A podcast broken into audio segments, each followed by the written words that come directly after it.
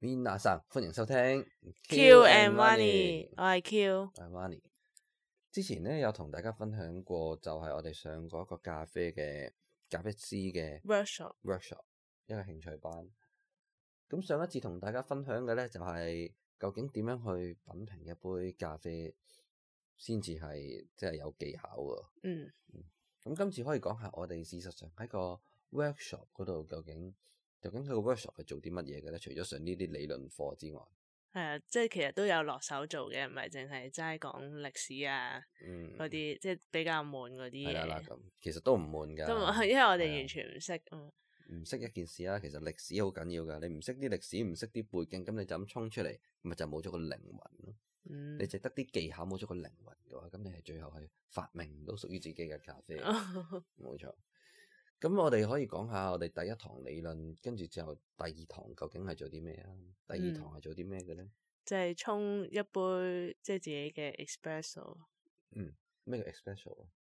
即係用嗰啲咖啡嘅嗰個叫咩啊？意式咖啡嘅定誒嗰啲，嗱，呢個咪就係你理論堂嗰度冇學好嘅後果咯。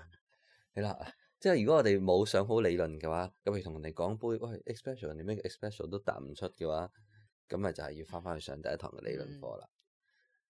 咁、我哋沖 espresso，咁 espresso 其實係一杯咧，就係、一杯好好濃嘅。你你簡單講，如果你出去飲咧，就係總之最苦個杯差唔多就 espresso 啦。係啊咁至於點整出嚟，就就而家可以講下。嗯。嗯，咁你講下 espresso 沖嗰時發生咩事？啊咁就磨豆先啦，即係佢俾咗啲豆我嗯哋磨咗先，跟住咧就擺落布，係咪嗰個叫咩？就係意式嗯啊意式咖啡嗰部機啊，銀色嗰部機，我啊識嗰部機即係就係沖 espresso 嗰部機，係咯咖啡機，OK，嗯係咪叫咖啡？唔佢有知個叫咩名機係啊，咁之後係就沖啦，即係將磨磨成粉嗰啲，嗯即係係啊將啲咖啡豆磨成粉，跟住就擺落部機度。等陣先嗱，其實已經係涉及咗幾個步驟。咁你磨粉其實都係一部機嚟噶嘛，係啊，嗰啲就係磨豆豆嘅機機咯啦。。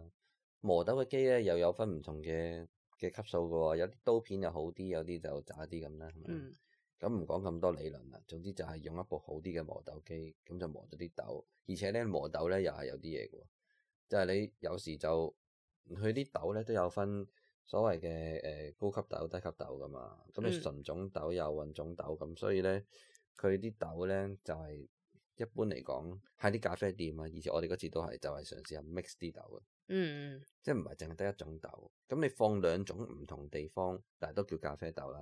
係啊，唔同地方產量產出嚟嘅咖啡豆，咁就誒撈埋一齊，跟住先擺落一個類似攪拌機咧，當係就磨粉機，係係咁就磨咗啲豆，啲豆一粒粒嘅，咁磨出嚟就係粉嘅，啊！我記得有仲有好多 step 未講，係咁咪磨咗豆先咯，就係、係磨咗豆跟住咧啦，跟住之後誒，你要攞個嗰個叫咩？ 又唔記得咗，啊，即係你要佢接住啲粉噶嘛，係啊跟住之後仲要掃平咯，咩？佢其實係有嚿，即係有嚿嘢咧，即係你唔記得磨個啲粉，咁名你磨落邊 啦？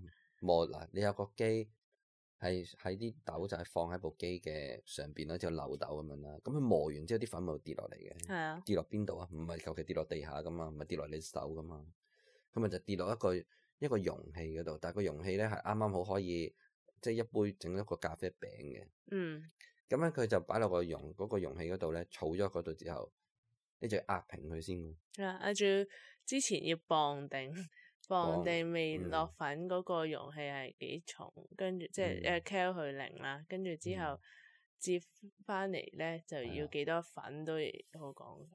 係啦啊，咁因為點解咧？因為你沖一杯咖啡，即係或者沖一杯 espresso 啦，咁你就你你究竟用幾多咖啡粉先可以？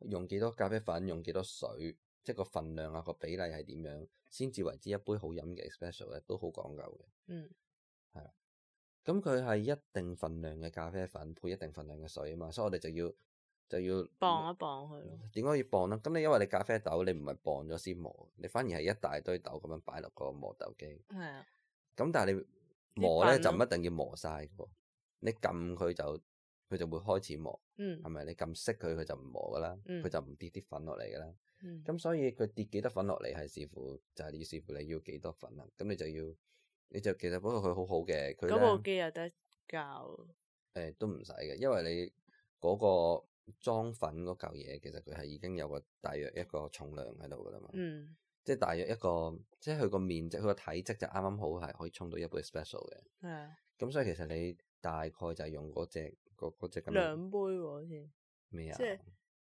兩個細杯喎，通常 咩啊？你唉算啦，你都唔記得㗎啦，你翻返去上第二堂啦。咁因為佢嗰個咖啡誒嗰、個，總之就係佢磨完啲粉之後擺落個容器咧，你就要壓平佢先啊佢。係啊，係啦，因為你壓平咗佢咧，就之後要將嗰嚿嗰個手柄咧，其實係嗰個一個手柄嚟嘅。咁個手柄係有乜用嘅咧？即係你啲粉係磨落個手柄度喎。嗯。但因為個手柄咧就係屬於第二部機器，即係假設你係磨豆機同咖啡機係分開啦。因為第二部機器咧就我哋沖沖啲 espresso，、嗯就係你要放啱啱磨出嚟嗰、個嗰啲嗰啲粉，然後然後壓平咗嘅粉咧。嗯就將佢放落一部可以沖到啲水落去嘅一部機度，即係將個手柄就壓壓壓落落去嗰個咖啡機，跟住佢就佢就會啊即係佢就開始撳沖水咯。係啊，係啊，咁你開始撳沖水咧，咁下邊你固然有隻有有放隻杯要接住佢啦。兩隻咯，我見誒、哎其實你一隻定兩隻咧，係又係呢個係另一個學問嚟。 佢點解你話放兩隻杯就係因為誒、都唔講咁深啦。總之就係佢咧，你沖兩杯出嚟嗰個份量就會就就就會深烤係香啲啊，好飲啲啊。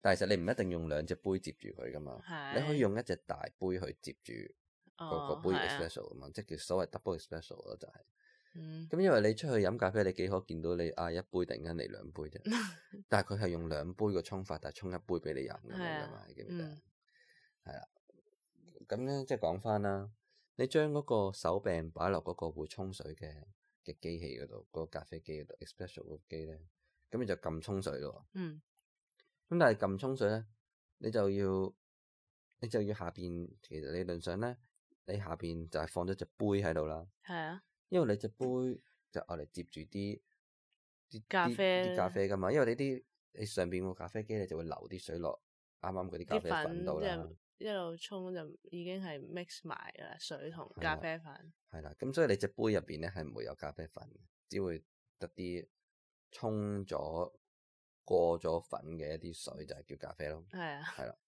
咁所以嗰杯嘢入邊你真係飲嗰杯嘢入邊其實冇咖啡粉噶啦。係咪嗯先？咁誒、呃即係你沖嘅時候，咁沖幾多水落去咧，又係講究。其實你沖幾多都得㗎，係咪先？我中意誒，中意淡啲，咁咪沖沖多啲水咯，係咪先？嗯我中意濃啲，咪沖少少啲水咯。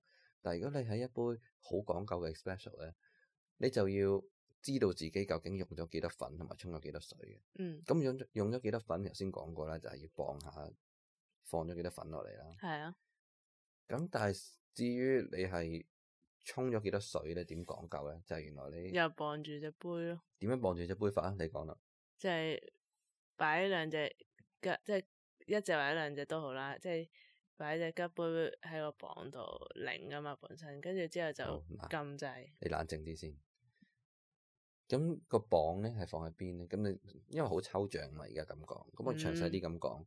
部機器咧就係、由上邊流啲水落去下邊有隻杯，係咪？啊，咁你其實本身唔使磅噶，你可以就咁放隻杯喺個嗰個流水嘅地方下邊，咁你咪沖到啲咖啡咯。但係如果你啊想知道你沖咗幾多水落嚟，即係幾多秒啊係啦，幾幾多誒、又唔係識嚟幾多 mil 喎，因為你 mil 係一個容量嚟噶嘛，佢係 gram，沖咗幾多 gram 嘅咖啡水落嚟咧，嗯咁、你就要喺嗰只咖啡杯下邊再放多一個磅啦。係啊，咁你沖啲水落去，沖啲咖啡水落去嘅時候，咁你就會大概睇住個磅，OK，去到某一個磅數咧，如果冇記錯就係三十六，係三十六咧。總之一個都特定嘅磅數咧，就要睇翻書啦。大家如果你即係如果大家有有呢個研究或者想知嘅，記住就係同翻我哋講。咁咧，因為我哋都唔記得咗係幾多磅，係要温翻書先，下堂先考試，所以今堂咧就係、未温書。係啊咁 anyway 就係一個特定嘅磅數咧，沖完落嚟就會特別好飲嘅，理論上係啊係就係咁。嗯咁我哋你講下你沖嘅時候有冇啲咩咩有趣嘅事情？誒，佢呃有一個位都難，就係即係接咗啲咖啡粉咯，而家跟住誒又要掃屏咧，跟住係咁掃晒啲咖嗯啡粉就咁即係咁咪會少咗咖啡粉咯，同埋嗯去呃咧都好講究，就要誒即係你點樣企啦，跟住點樣誒隻手點樣揸住嗰個嘢嗯壓平咧，都又要啲姿勢又要啱咁樣。你都講漏晒你好笑嗰啲嘢咯。就係未沖，係啊，你講。你你講，你跟住沖嗰時仲好笑 啊！裝嗰時，誒就唔知即係可能係咪好似三十六啦？嗯你當三十六先，就係係三十六係 gram 嘅咖啡嘛，要係啊出。即係我喺三十三嗰時咧就撳停咗部機，咁佢就唔再出水。跟住嗯嗰個導師就話：啊咁快！跟住之後嗯我見。即係誒、欸原來我做咗咁，之後我再撳多次，之後就係係犯咗最錯嘅嘢，即係唔可以再係撳多次嗰、個即係出水嘅。係跟住之後又之後咁，但係都撳咗啦，之後即刻又再升， 即係係喺度玩部機，係跟住沖出嚟咧，誒、又幾好，因為 espresso 咧就係、最沖得最好，就係嗯有嗰層油脂啊嘛，嗯我係有嗰層油脂，嗯之後咁啊，同埋我哋呢個 course 就係我哋沖完啲咖啡就俾同學試啦，嗯哇！跟住一試落口咧係，最正就係沖到勁酸。 係之後嗰個導師話呢啲係香草味，仲要係佢最唔中意嘅香草味，係係好酸嘅咖啡，即係飲其他嗯同學嗰時都冇呢個問題嘅。係咯，但係我覺得沖出嚟嗰個樣幾好，即係就係有晒咩油脂啊嗯嗰啲係做到嘅，係個味係最成班最特別。係嗱，你太低調 啦。咁咧呢啲味道啲都係好誒，啱啱學冇所謂啦，係咪先？最係啊緊要就係沖到成地都係啊，咁樣淨啊。咩邊有成地都係係啊？啊，咁樣總之咧，就係、如果你去學咖啡咧，就預咗咧就係周身都濕晒啊，都啊會少係啊污糟啊咁樣嘅。咁所以如果大家去玩咖啡，記住着翻啲深色啲嘅衫咧，咁就係即係就會好少少啦。係啊，嗯即係仲要係佢會即係啲跡係洗唔甩咁樣咯。使唔使得啦？咁啊，即係即係再耐講少少咁咯，啊所以你最好深色衫。哇，咁睇嚟你對洗衫都係冇乜研究喎。咁我哋遲啲有一集咧，又要同大家分享下啲衫係點洗，因為你話係咪誒一件污糟咗嘅衫好難洗得甩？你洗耐啲就會洗得甩唔嘅咧？係用嗰啲嗱，所以你出嚟唔知啫啦。咁我哋遲啲有機會再講啦唉好。咁如果你啊沖完咖啡 之後件衫污糟咗，點樣洗得佢咧？咁啊，遲啲有機會再同大家分享講但翻係咖啡先啦。咖啡。我講完㗎啦，因為我哋咧之後仲有好多嘢要同大家講㗎，就係、你嘅沖 espresso 一件事啊，係咪？係啊，咁你又要咁你沖完之後，誒咁點啊？點講啊？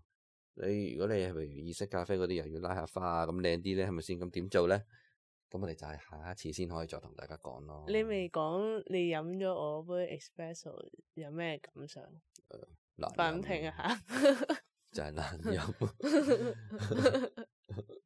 係啊，咁你即係誒、呃我希望如果你可以以後咧就學好啲烹飪啊，誒、即係水吧嘅嘢，咁你希望沖啲好啲嘅嘢俾我飲啦，以後 冇啊，可能就係可能沖嗰啲咩阿華田好啦、黑美露嗰啲咧嗯係，都其實可能好講係啊究。係啊，靠 都晒你㗎用啦。咖啡色你嘅講下你沖你遲啲有機會講下你以前點整啫喱俾我食仲好啦。嗯冇係啊，呢個有機會再同你講啊啦。咁呢個暗黑暗黑料理啊，阿 Q 係即係成日都會整啲好新奇嘅嘢食出嚟， 咁所以有機會再同大家分享啦。今集係咁多，記住 follow 我哋個 IG 啊，嗯，我哋 I G 係 K Y U U W A N E， I Q Wani，係啊，下一集再同大家分享其他嘢啦。今集係咁多啦，最後我啲咩 show，西柚啦啦。